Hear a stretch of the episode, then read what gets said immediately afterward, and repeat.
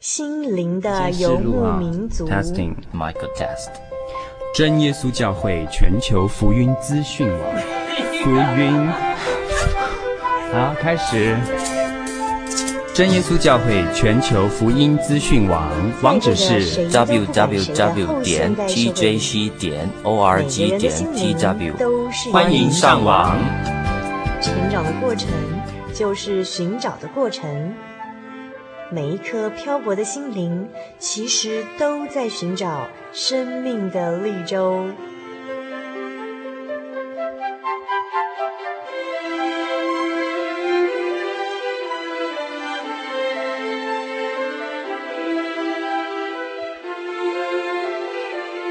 本节目由真耶稣教会台湾总会制作，欢迎收听。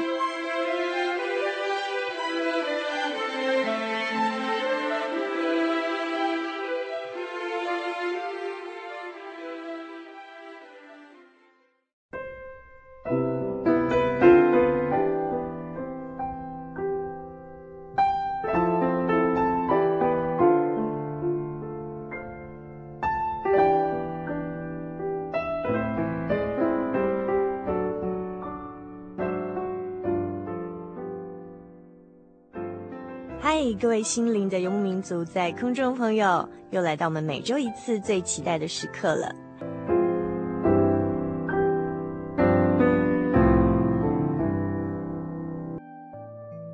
最近呢，我们常常可以在媒体还有报章杂志里头看到有关于嗯忧郁症还有自杀等等的这种不幸的悲剧新闻，让我们觉得好像呃这样的问题在现在的社会里头越来越多了。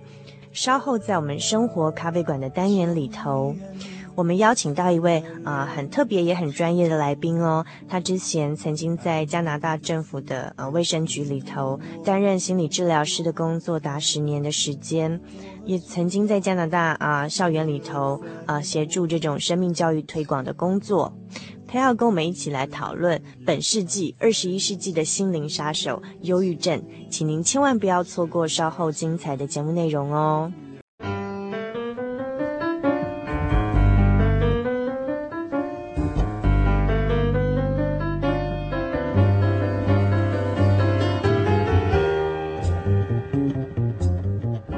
走出繁忙，卸下疲累，无需理会外在的压力。不必在意别人的眼光，让自己漫步在云端之上，香醇浓郁的滋味，生活咖啡馆，用心调味，与您共享。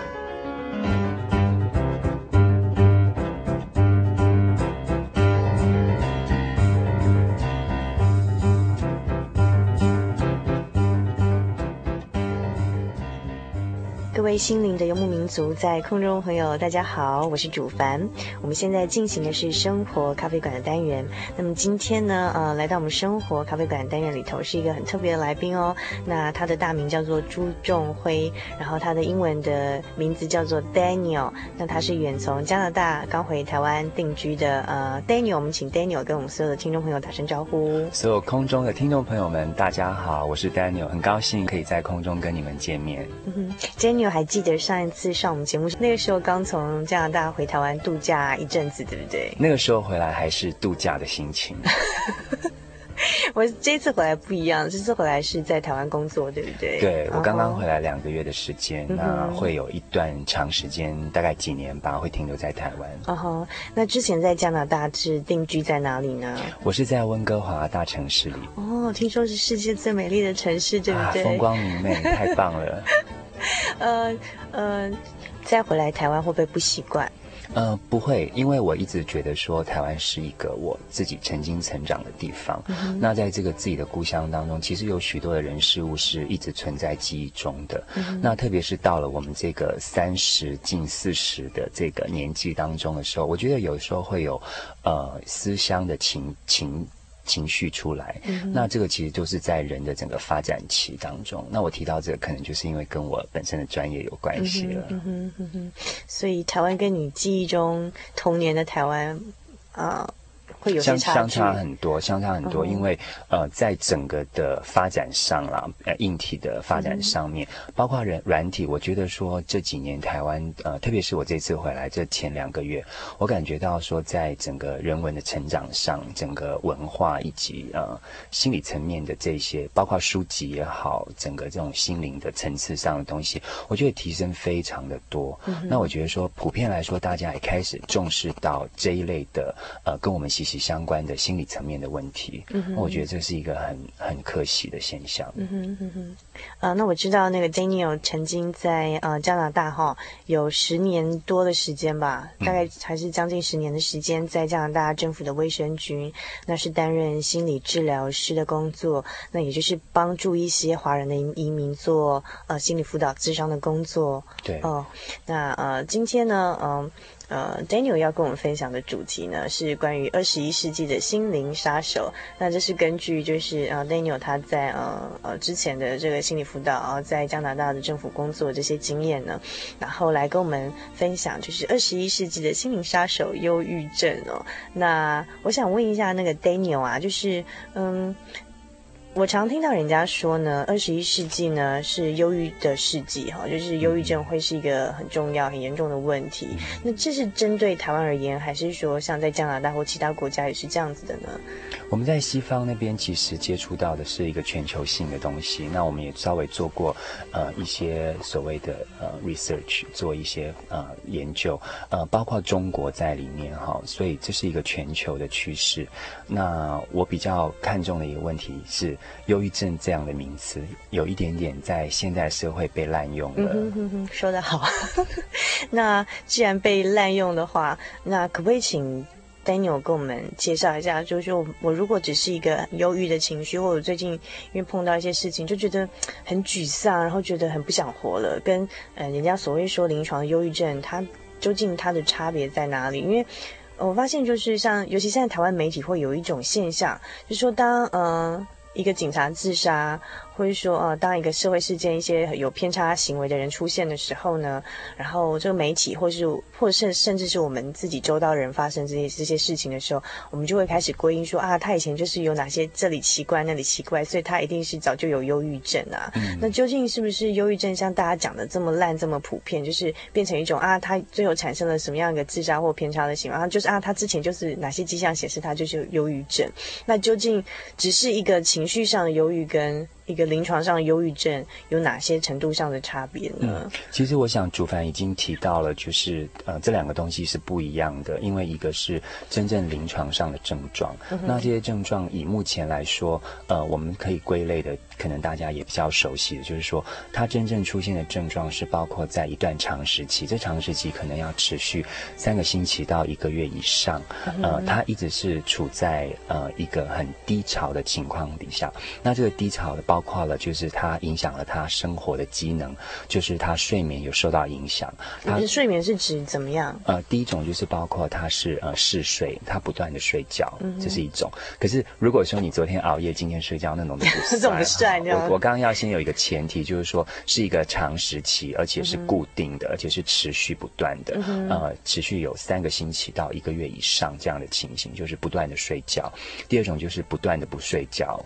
这是另外一种，uh. 就是当他要睡眠的时间，他不太能入睡，或是他很早就清醒，或是他持续的，就是断断续续的清醒，一两个小时就醒，因此睡眠已经受到干扰，而且是长时期，uh. 一样要记得长时期是超过三个星期以上的，uh huh. 这样叫做，所以呃。这是第一个现象会发生影响生理机能。第二个就是你刚刚有特别提到，就是说有一些自杀的倾向，嗯、那也是一样，在长时期三个三个星期以上，他一直处在呃一个自杀的念头里面。嗯哼，在这个自杀的念头里面的时候，他常常会觉得就是这个社会这个世界是不需要我了。他一直处在这样的环境里面，而不是今天这一刻忽然间有这个想法，这就是忧郁症，不是的。嗯，临床忧郁症是需要有一段时间，而且是持续的。哈，这是第二个征兆。第三个就是他在呃 diet 上面有改变，就是他的饮食习惯开始跟着改变。比如说他不是狂吃，嗯、呃，超过三星期以上的狂吃，他不断的就是一直吃，吃不饥饿或是什么，他只是想吃。呃、像我们这样平常吃零，一直吃零食不算。呃，如果你超过三个星期，每一天都。是这样做，一直吃零食，可能稍微注意一下，稍微注意肥胖，所以不要滥用它，不要滥用它。那第呃，再来就是一样是反反的一个方向，就是他开始不吃，他觉得吃饭没有意思了。呃，没有胃口了，那这种也是属于长时期，超过三星期以上，固定的在每一天生活里。你是说，嗯、呃，狂吃或是狂不吃吗？对，狂不吃，所以它都是比较极端的东西。好，这第三个，第四个层面就是他开始呃，对自己的卫生习惯也改变了。他、嗯、比如说，他开始不太洗澡，嗯，好，就是他觉得卫生不是很重要，开始变得邋遢，嗯、呃，而且是超过长时期，就是三个星期以上，他一直处在三个星期没有洗澡，对。三个星期不想洗澡，而不是他没有去，是不想。他觉得洗澡没有意思，浪费时间，他不想进浴室等等，这些都是属于影响的一个呃症状。那第五个就是包括了他自己，呃，他整个的这个生活习惯也改变了。比如说，他以前是一个喜欢逛街的人，喜欢做一些调剂啊、兴趣的人，他开始觉得那些事情都是没有没有意思的。呃，他开始不出门。呃，不喜欢去晒太阳，不喜欢接触人，这些都是生活习惯的改变。嗯、可是都不是一天而已哦，要持续三星期以上。就是三星期就以上都不想出门。对，他开始就一直陷在这种情境里面。哦、那反过来讲，就是他平常另外一种就是他反过来了，平常他其实不太。不太出门的，他鼻子比较近的，他开始有一些反常的动作，就是反过来的，就是一直出门，他就是不断的去购物，不断的去消费，然后这是跟他以前习惯不一样的东西。嗯、那这一类的一种反射动作也是长一个长时间是连续性发生的。那这种以这些东西加在一起的时候，然后他一直处在一个很低落的情况，就是说三个星期以上的。每一分钟，他都觉得这个世界不需要我，这是很重要的一个关键。呃，连续三个星期以上都觉得这个世界不需要我。对，然后我不知道我活着有什么意思。嗯。他如果一直持续有这样的一种想法，是很长时期的，那么呢，我们在整个这个临床上面就可以。暂定判断说他可能有忧郁症的情况。那我刚刚提了五点六点当中，其实只要符合呃一半以上，他其实可能已经进入忧郁的情况了。一半以上嘛，意思就是说，嗯、呃，假设有一个人他长期就是都觉得生活没有意义，但是他没有前面的这些状况，这样也不算，呃、也不能把它归类。或者是说他有。狂睡或狂吃，但是他没有后面的一些状况，所以你起码要符合三点到四点，那我们才能够说他可能有临床上可能，只是可能。对，那他这个还要经过医生的直接的诊断，嗯、或是一个心理专家直接的诊断，才能说他是才能说他是临床上忧郁症。那这种临床上忧郁症就必须用药物去控制，一定要用用药物控制，因为他必须先停止。在他脑海中，在他脑波放射当中的一些负面情绪的产生，嗯、停止之后，你才能进行对话，嗯、对话让他重新看到生活上另外一面的东西。这个是属于临床的。嗯、那刚刚你提到的很好，就是说，哎，假如他只有一点或是两点，算不算是忧郁症的这个情况？嗯、那我刚刚就是说，不要滥用它，是因为那个是属于一种心情的低落，嗯、暂时性、短暂性的。那假如这个暂时性、短暂性的一种忧郁的。心结、心情跟倾向持续太久以后，这个太久就包括了半年、一年以上，他长期处在这个情况底下不快乐，对生活不满足，这种情况底下的时候，他就有几率。更高的几率进入到临床的忧郁症，症，那这种就是我们要去提防它，可以去预防的哈、嗯。那另外一个我可能想提到就是说，在心理层面一直影响到生理层面这个过程当中，在一个人的成长阶段，可能会有几个我们可以去特别注意的，嗯、包括了，除非它是一个遗传性的东西，就是说忧郁症它有遗传的因子进来，这个还在研究当中。嗯、那除了这个天生的之外，就是一个人的生活成长里面，其实。有三个阶段我们可以观察，一个就是青少年时期啊，在青春期这段时间，可能要稍微观察一下，就是忧郁的情况，嗯、呃，比较有高的几率从心理层面转到生理的，就是青青少年时期。对，第二个时期就是一种呃女性的生产之后的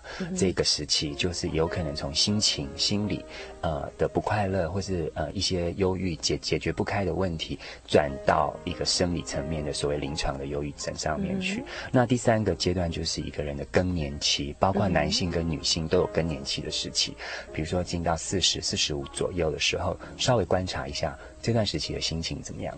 嗯哼，嗯哼，所以这三个时期，如果我们都可以比较呃顺利的去排解，呃心里面的一些呃结或是一些不快乐的情境的时候，嗯、就呃比较容易顺顺利利的把它通过。嗯、那这三个时期其实都有一个共通的特点，就是它都是有荷尔蒙的分泌。多或是减少，比如说更年期是减少，那在呃 teenager 的这个青春期的时候是大量的呃分泌荷尔蒙，嗯、那所以说忧郁症还在研究当中，就是荷尔蒙跟整个忧郁症临床忧郁症的这个刺激的观念会有、嗯、会有一些关系在，嗯、但是呃我们只是观察到说，在这三个时期，因为荷尔蒙的作祟哈，嗯、会让一个人从心理层面一直转到生理层面的临床忧郁症、嗯，所以这个就是生理跟心理是相互影响。就是心理长期就是不快乐，也会导致这生理上的忧郁症。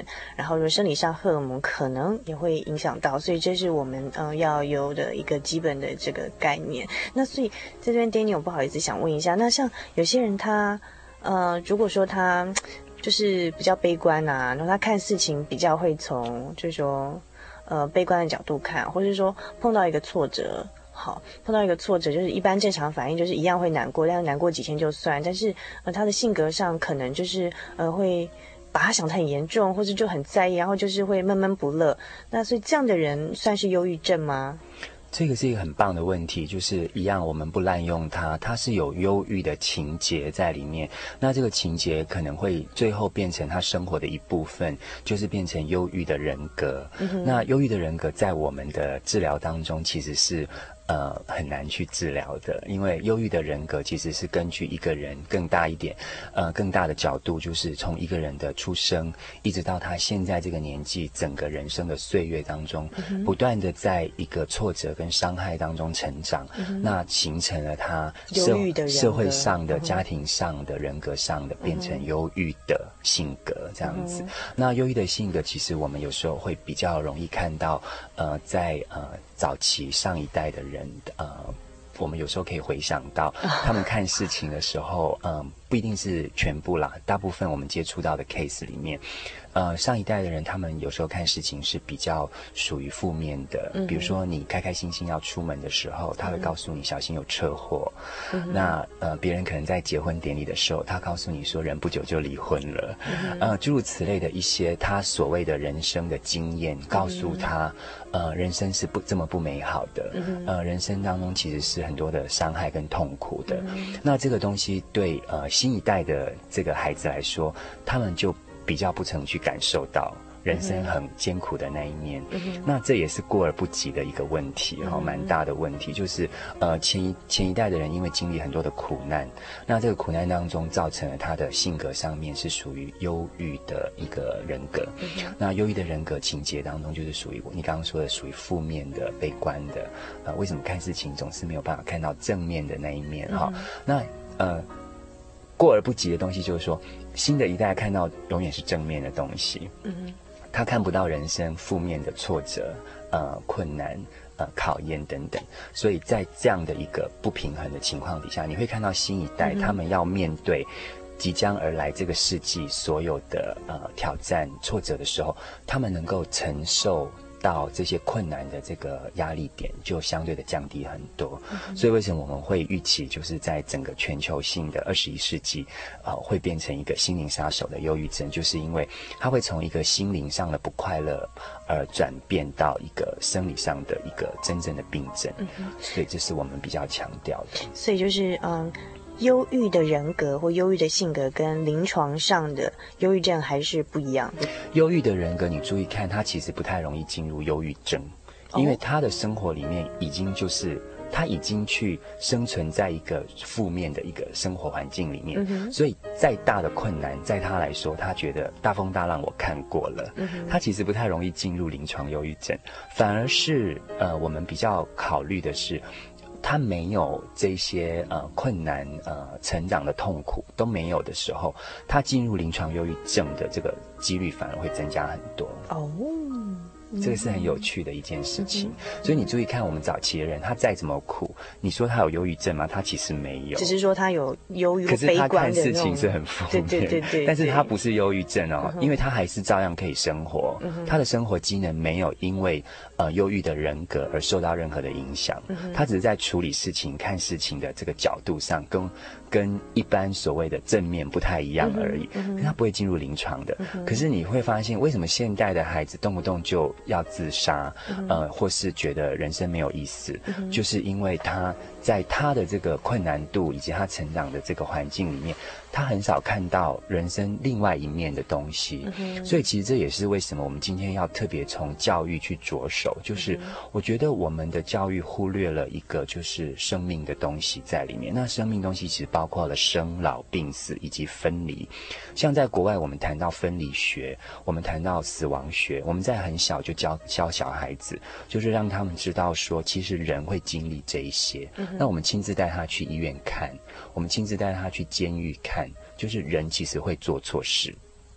人其实会离开，父母其实会分离，呃，这些人生当中其实本来很自然的事情，在我们上一代他们看的是最多的，因为有苦难有战争。那可是，在这一代你会发现说，他们看不到这些东西，因为他们在一个很优厚的环境底下出来的，他们要的东西其实没有得不到的，他们可能只是要一个嗯几点几的电脑还是新的玩具，可是父母亲为了奖励他，可能给他最顶级的东西，所以。我们孩子接收到的呃物质的东西，永远超过他可以想象的。那在这种物质整个呃遮盖了生命原来价值的那一层东西的时候，生命变得非常的脆弱。那很脆弱的时候，当然就是呃经不起很多的考验。可是人生其实毕竟是很现实的，嗯嗯、呃同辈的压力啦，呃或是师长对你的看法啦，呃。呃，男女朋友交往当中的分分合合啦，嗯、这类东西其实都是一种伤害跟挫败。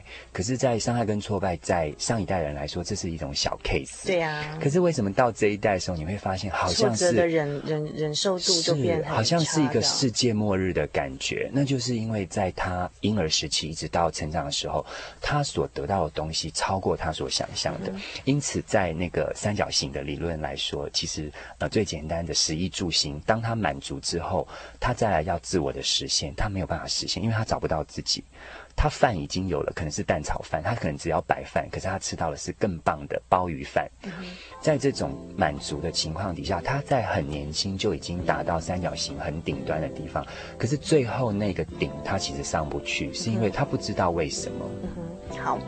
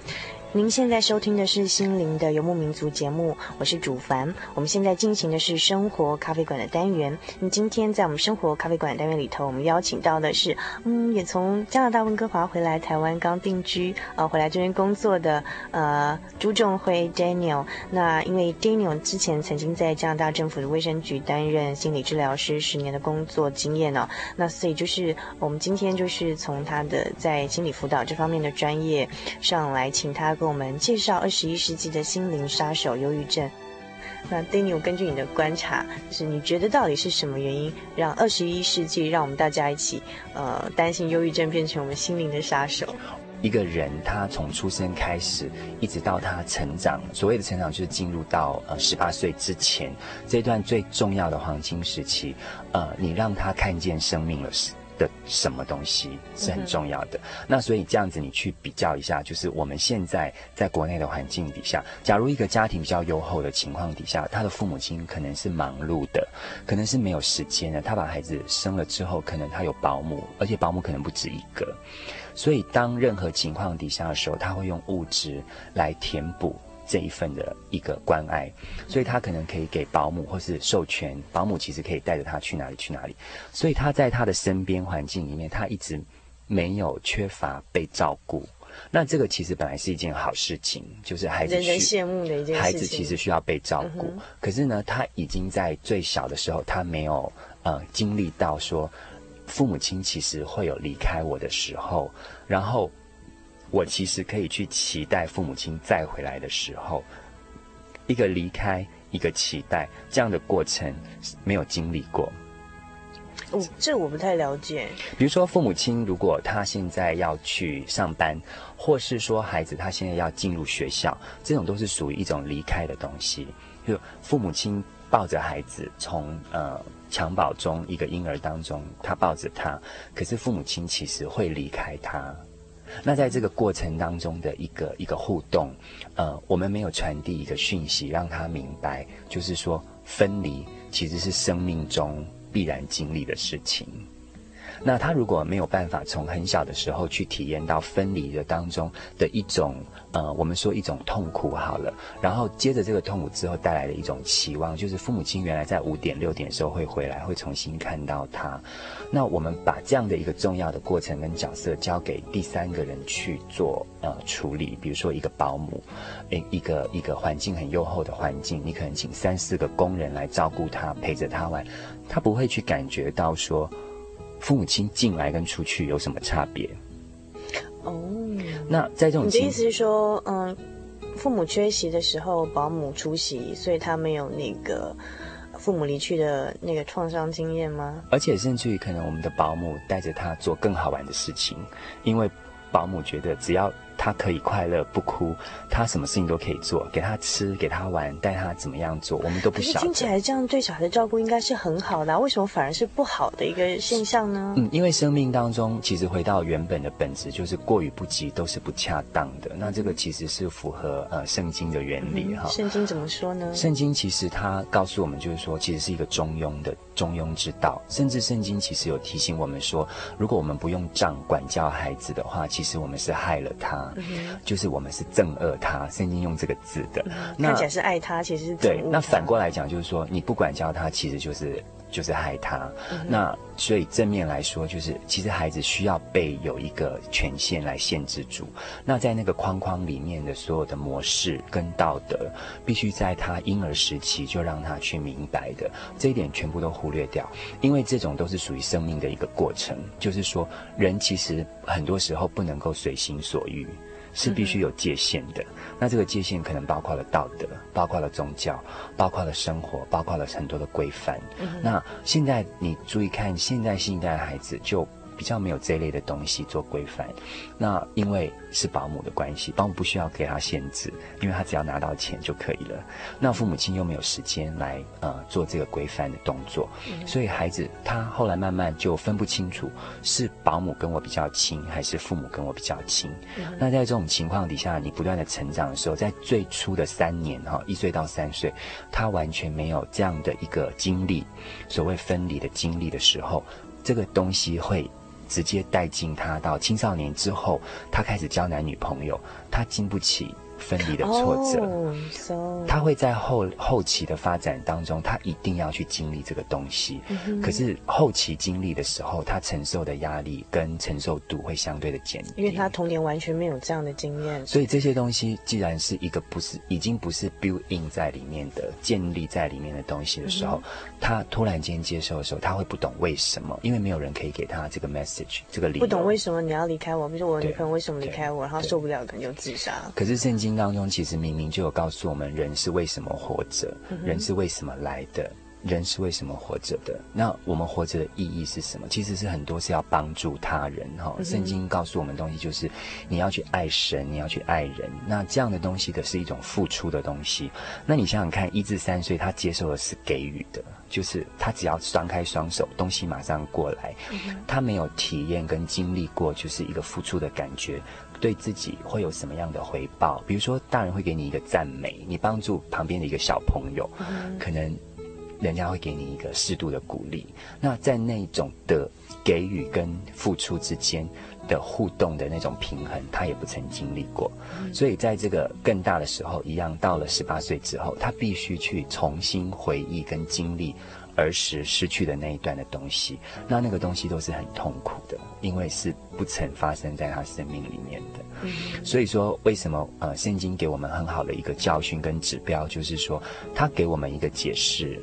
人活着的目的是什么？那今天最大的忧郁症的一个呃，为什么变成心灵杀手？就是在这一代，我们不曾经历人生原来是有目标的。我们从小可能被给予就是你好好的读书，嗯哼。那万一在读书上他没有成就，那世界不就完了吗？或者是说他一直念书念书念到学业结束之后，他就接下来不晓得目标在哪里了。他总是会有告一段落的时候，嗯、所以你会特别注意到青少年时期，在他学业告一段落，进入职场那段时间，他会再有一次高几率的呃忧郁的情况，嗯，就是因为他失去了目标。嗯、那这些东西都是在最。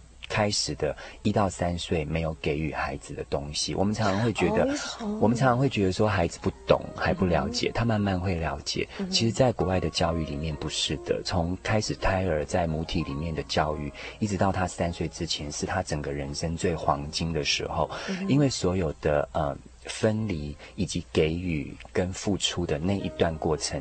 都会成为他以后在成年十八岁之后，一直到他年老，他不断的要去追忆跟拿回来的东西。嗯。那在这个过程里面，他其实是很辛苦的。那很辛苦，又没有人可以解释他为什么这么辛苦，所以他找不到一个出口，找不到一个方向。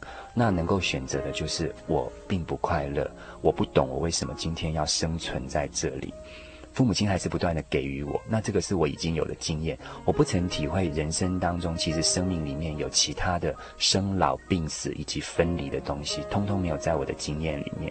所以他稍微遇到一点点类似生命里面特别真实的东西，比如说分离、呃死亡、呃挫败这一类的东西很真实，在接受度上面就变得非常的低，所以我们才会说。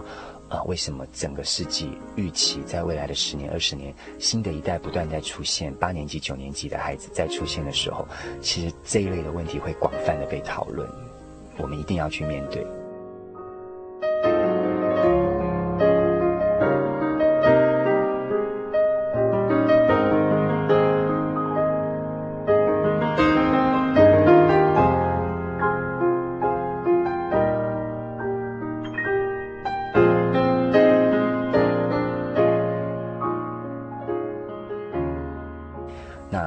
教就变成是一个其中一个很大的关键点，因为宗教可以给予我们一个很清楚的指标跟方向，那告诉我们其实这是一个付出的人生。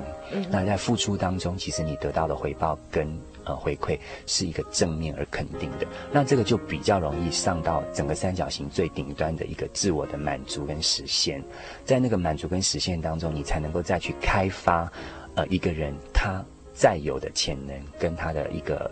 前进的方向，这就比较容易。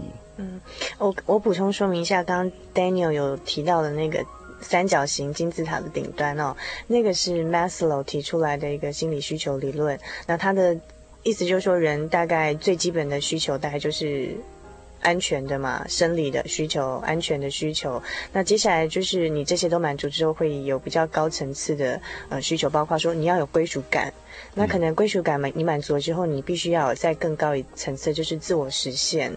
那在 Maslow 他晚年的时候又修正了他这个金字塔理论，就是说你在自我实现之外，你还有一个更高的需求，就是你自我实现之后，你可能还是觉得人生是空虚的，你还有一个更高的需求，就是所谓的自我超越，也就是灵性的需求。那这个就是要透过宗教力量去得到，才会找到你人生的一个方向跟真正的目标所在哦。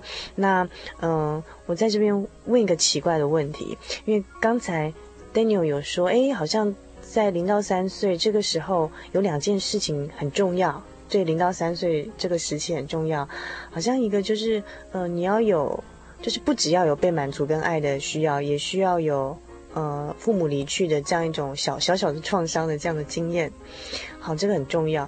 那第二个是，呃。在零到三岁的时候，就慢慢的要培养这小朋友人生的目标，这样的还有人生的存在的意义。可是这个好像在我们的台湾的教育体系里头比较没有诶，我们从小到大其实很少很少有什么老师或是家长告诉我们人生的目标跟。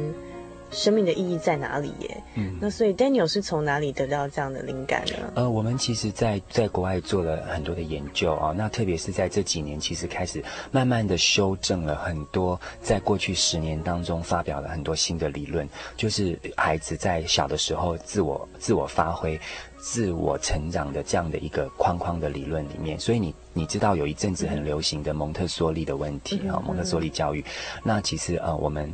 暂时不去评论它的呃优缺点，只是说在这个理论当中，我们后来发现说，其实要修正回来到一个最原始的东西，其实是回归圣经的。哦，真的吗？对，那在国外其实已经有一个新的趋势，就是说一个。一个让孩子在很小的时候没有界限规范的环境底下成长的孩子，在经过整个临床的评估之后，十五年之后，当这些孩子真正要踏入社会的时候，从一个完全呃新式的一个教育方式出来的孩子，他们能够承受人生的挫折的那个压力指数降得非常的低，所以我们会重新再去修正这样的一个理论，就是说可能再要再回到最原始的，就是需要有一点界限跟管教。的东西在这个框框里头，那这个框框里头的管教就包括了刚刚说你怎么样传承一个生命本来应该有的东西在里头了。因为生命里面我刚刚提到，除了分离的这个过程当中，另外就是其实它是有有一个范围的，人不能够为所欲为做自己的事情。嗯哼，那这一种东西是当初呃十年前一套新的理论进来的时候。呃，当时被反对的就是孩子有无限的潜能，嗯，所以在整个的呃幼稚园教育里面，你会发现他只要想要，你只要问他为什么，他讲得出来为什么，你就要带他去做，因为那个是他里面最需要的东西，是一个潜能。而且，但是我们在那个过程当中没有。让他明白，就是拿到这个之后的后果是什么。嗯哼。然后这个后果会带给你什么样的一个结果？可能是一个苦难，嗯、可能是一个困难，可能是一个挫败的感觉。我们都没有知道，我们只让他去拿。所以可能要在现在，就是这。这一波流行当中，可能之后要再加上的就是这个规范的背后，其实那个理由要让他明白，然后让他知道说这样的一个东西是什么。可是要回到另外一个问题，就是说孩子他其实不懂选择是什么，他只是要得到满足，就是现在我需要的东西。因此在这个当中必须要有界限，那这个界限就变成有管教的问题进来了。所以不行的时候，还是要竖起牌子说前面的路不能走。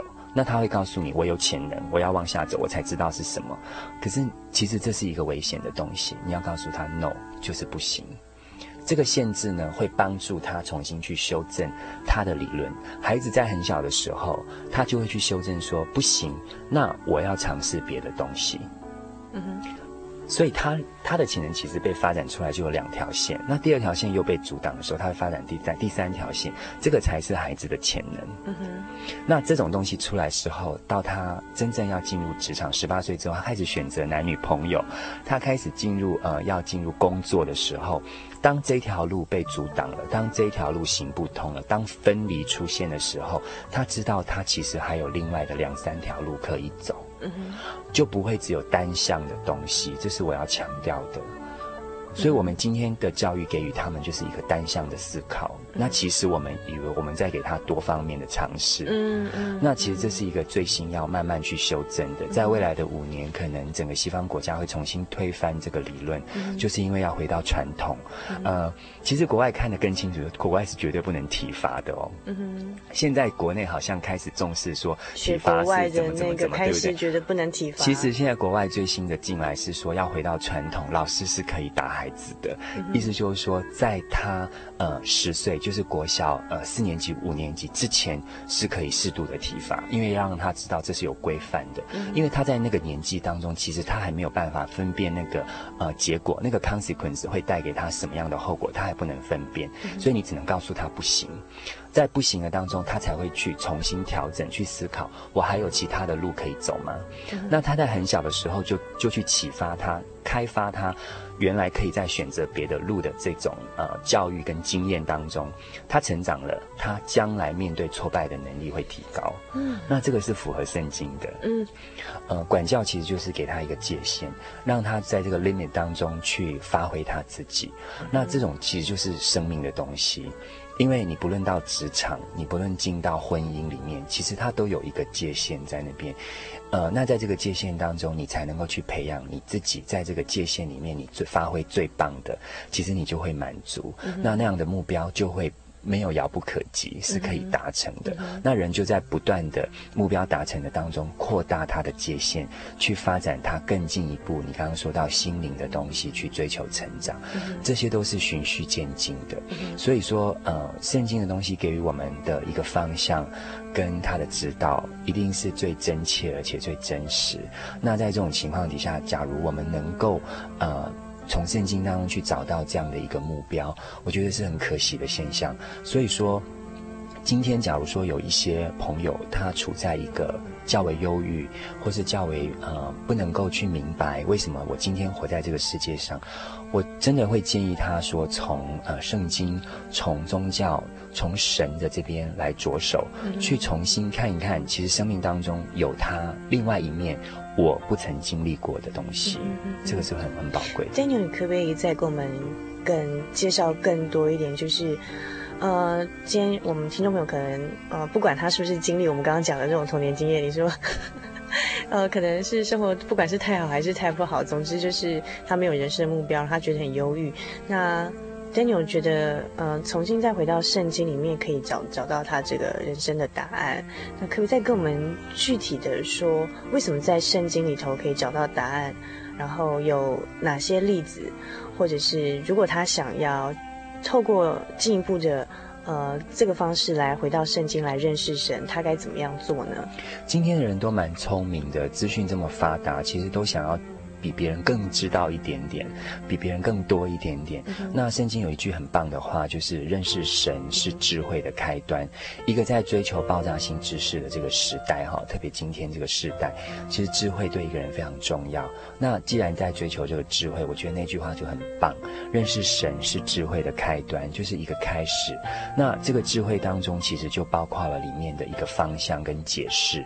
那从圣经的。呃，句子里面我们都可以从当中去明白，因为圣经会清楚的告诉我们人是从哪里来的，嗯、那人为什么活在这个世界上，那活着的目标可能是很清楚告诉我们，我们要牺牲，我们要奉献，那这些牺牲跟奉献的东西，可能也是生活在童年时代不曾经历过的，因为我们我们经历过的东西，可能就是接受，呃，满足。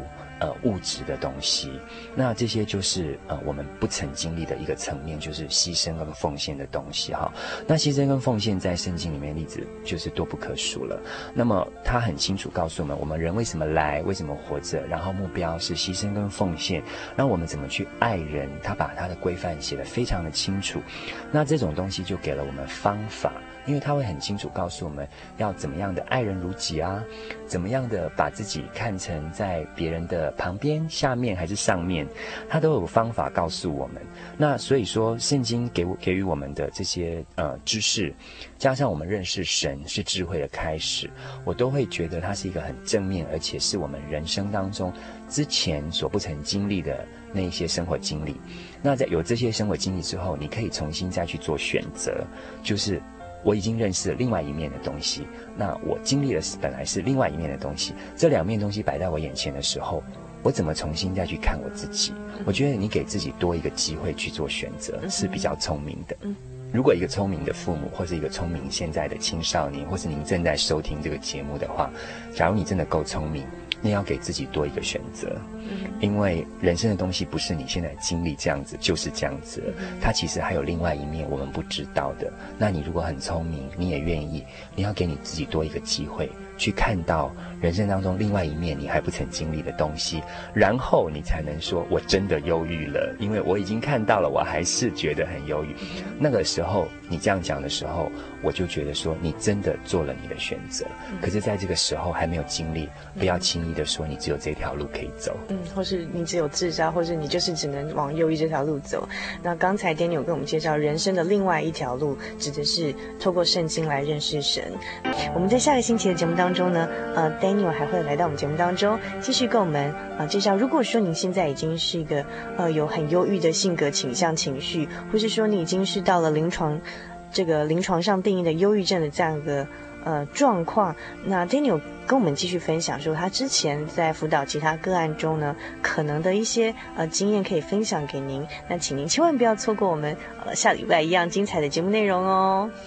其实我也很谢谢主凡哦，给我这样的一个机会，因为我觉得说可以真的在一个生命当中，一个年轻的生命里面，呃，你真的去看到，而且去做一个正确的选择，我会觉得那是一个很宝贵、很宝贵的经验哦。所以我也很谢谢大家给我有这个机会跟你们分享。那也许真的在下一周，呃，在期待的当中，我希望能够把我更多在处理个案当中的这些呃经验啦，还有方法，能够再跟你们做空中的交流，谢谢你们。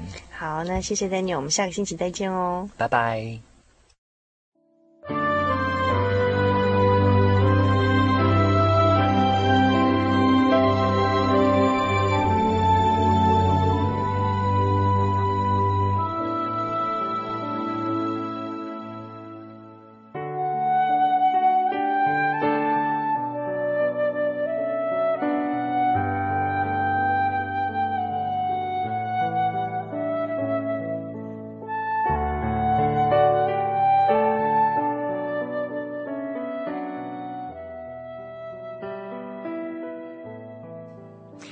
小时的时间，咻一下子就过去了。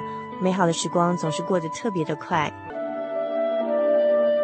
在今天节目的最后，主凡要和大家分享的圣经经节是《以弗所书》第四章二十到二十四节。你们学了基督，却不是这样。如果你们听过他的道，领了他的教，学了他的真理。就要脱去你们从前行为上的旧人，这旧人是因私欲的迷惑渐渐变坏的；又要将你们的心智改换一新，并且穿上新人。这新人是照着神的形象造的，有真理的仁义和圣洁。祝您今晚有个好梦，我们下个星期再见喽。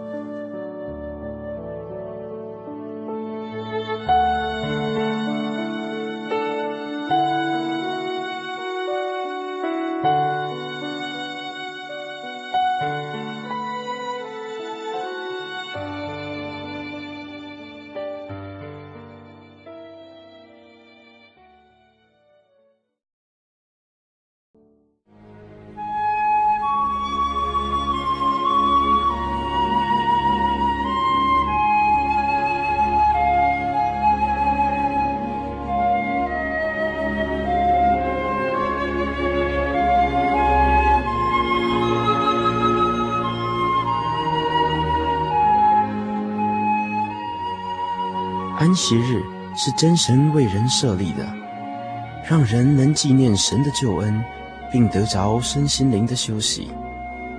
在每个星期的最后一天，星期六，我们应当放下一周的劳碌，来到教会聆听福音，在诗歌、祈祷和彼此祝福的聚会里，安顿我们一周的疲惫。假如你想参加安息日聚会，欢迎您在每周六上午十点和下午两点踏进真耶稣教会的会堂。与我们一起共享这生命的饗宴。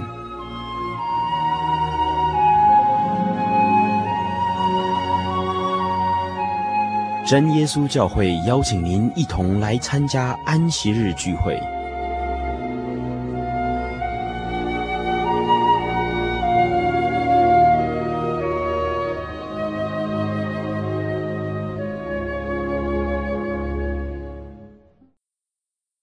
试录啊，Testing，Michael Test。真耶稣教会全球福音资讯网，福音。好，开始。真耶稣教会全球福音资讯网，网址是 www 点 tjc 点 org 点 tw，欢迎上网。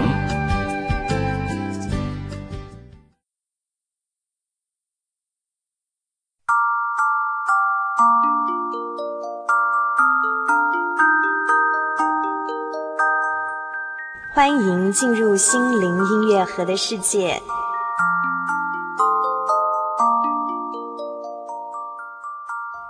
喜乐的心乃是良药，忧伤的灵使骨枯干。喜乐的心乃是良药，忧伤的灵使骨枯干。一颗喜乐的心是最好的药，能够治愈百病。而忧伤的灵却会导致身体虚弱，甚至感觉连骨头都快要枯干了。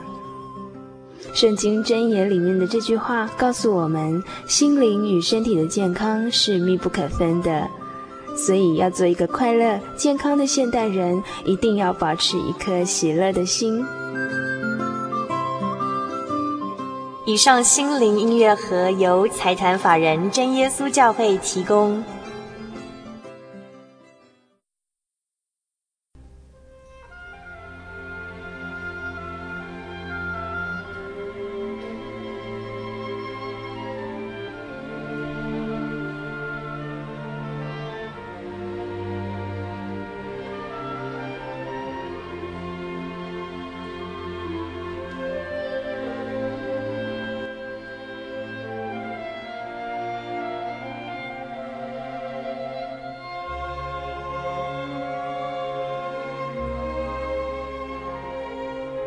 Hello，亲爱的听众朋友，您现在收听的是心灵的游牧民族华语福音广播节目。本节目由真耶稣教会制作。如果您对真耶稣教会想进一步了解，欢迎您来电与我们联系。我们的电话是四零八七七一八一七八四零八七七一八一七八。我们的网址是。Tjc 点 org，您可以来电询问教会地址及聚会时间。我们竭诚欢迎您来到真耶稣教会，与我们一同享受主耶稣的恩典。再次提醒您，我们的电话是四零八七七一八一七八。在这里也要再次邀请您继续收听心灵的游牧民族华语福音广播节目。我们期待与您空中再相会。